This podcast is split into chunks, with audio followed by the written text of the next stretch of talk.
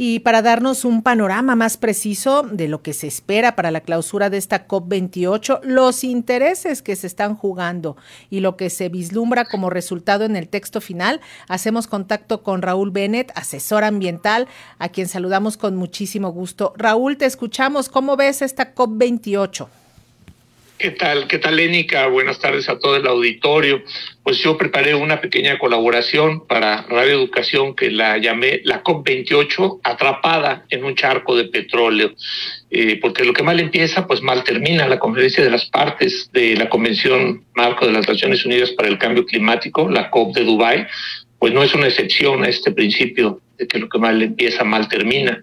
Ya desde la nominación de los Emiratos Árabes Unidos, que es una potencia petrolera, como la sede de la Conferencia Mundial de la ONU contra el Cambio Climático, pues se veía venir el conflicto, yo diría que hasta el desastre.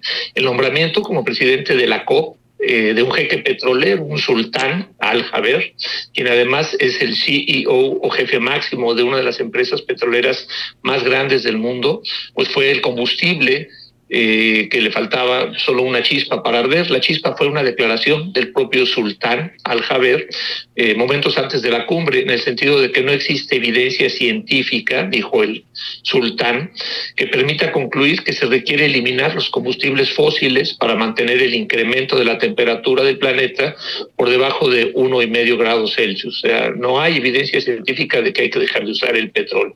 Pues obviamente esto generó eh, un gran descontento, muy al principio de la COP. Eh, además, se filtró un documento emitido por la poderosísima Organización de los Países Productores y Exportadores de Petróleo, la OPEP, en el sentido que estaba, eh, de que estaba instruyendo a los países miembros de la OPEP a que bloquearan cualquier acuerdo destinado a la eliminación de los combustibles fósiles.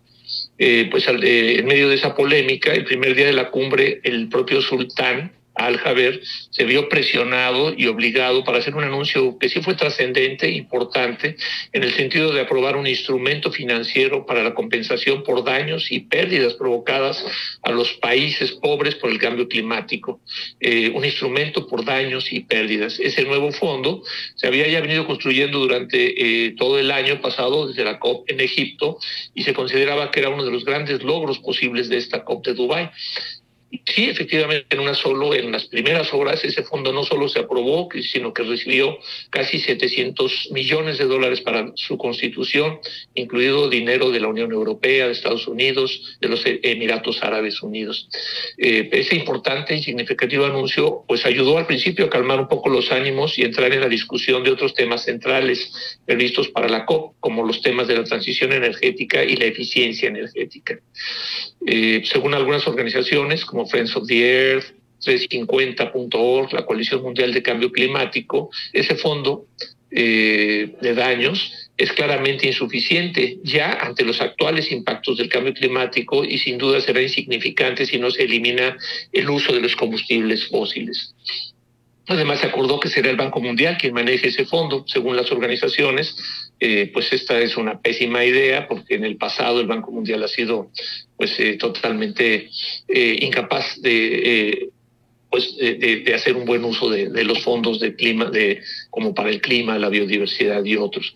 Entonces si bien se alcanzaron importantes acuerdos como duplicar la meta para la eficiencia energética y triplicar la meta para las energías limpias no se establecieron mecanismos ni son ni fondos suficientes para alcanzar tales metas. Tampoco se establecieron fechas para alcanzar esos compromisos. Eh, se señala que la década actual antes del 2030 es crítica para lograr mantener las emisiones por debajo de los niveles catastróficos y en el acuerdo, cuando menos hasta hoy, todavía parece que mañana puede haber algo, pero hasta hoy martes que estaba previsto que se cerrara el acuerdo, no hubo un compromiso para alcanzar estas metas de triplicar las energías limpias y duplicar la eficiencia energética. Bueno, la, la, la polémica central fue en el tema eh, pues que había planteado precisamente la, eh, pues la, Organización de los Países Productores de Petróleo, Exportadores y Productores de Petróleo, en el sentido de que, de que no se mencionara a los combustibles fósiles y que por supuesto no se trazara una ruta clara para el abandono definitivo de los combustibles fósiles. Esto es lo que realmente entrampó las discusiones, se sigue discutiendo, ahora ya son, pues no sé, la medianoche o casi la medianoche en, en, este, en Dubái pero pues se sigue discutiendo este tema. Entre los temas que están pendientes y sigue siendo urgente el acuerdo, eh, pues es, la, es este precisamente la, una ruta un acuerdo para establecer una ruta para eliminar definitivamente los combustibles fósiles. Eh, también está pendiente que quede claro que la transición solo ocurrirá eh, a tiempo, reemplazando los combustibles fósiles con energía, energías limpias en los próximos pocos años. Eh, también se, se, tiene que tener claro que las, el abatimiento o algunas otras falsas soluciones eh, pues no, no, nos van a ayudar, nos van a distraer, se requieren soluciones reales eh, en términos de la eliminación de los combustibles fósiles y financiamiento suficiente y justo para la mitigación y adaptación. Es esencial el apoyo económico de los países desarrollados para esta transición y se requiere poner el dinero, eh, que se requiere que pongan el dinero y que se muevan mucho más rápido. Y es crucial el manejo sustentable de los bosques y del suelo agrícola y pecuario a una respuesta rápida, justa y de gran escala. La reunión estaba prevista para terminar el día de hoy, martes 12 de diciembre, pero por la falta de acuerdos y se aumentó un día más, pues no toda la cumbre, porque mucha gente ya se fue, pero se espera que mañana miércoles se, se logre alcanzar algún acuerdo. Eh, la posición de México pues es, eh, es, interesante, se planteó de una manera pragmática y sin, sin demasiado liderazgo, pues muchos temas relacionados con, lo que se está haciendo en términos de energías limpias en Sonora, con el programa Sembrando Vida, con la utilización de trenes, eh, la transición eh, hacia pues hacia energías limpias. Entonces, bueno, México tuvo una posición no de mucho liderazgo, pero bastante congruente con lo que ha estado planteando.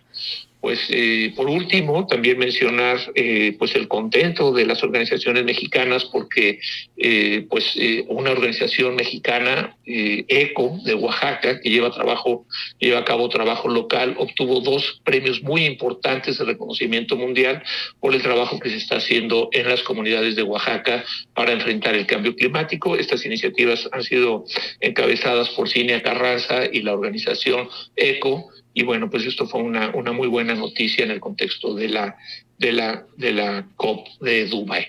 Pues, ese pues es mi comentario. Raúl, te agradecemos muchísimo el hacernos este resumen de la COP 28, otra COP más, y no hemos ni puesto en marcha los acuerdos de París. Te lo agradecemos muchísimo, Raúl Bennett. Seguimos en contacto.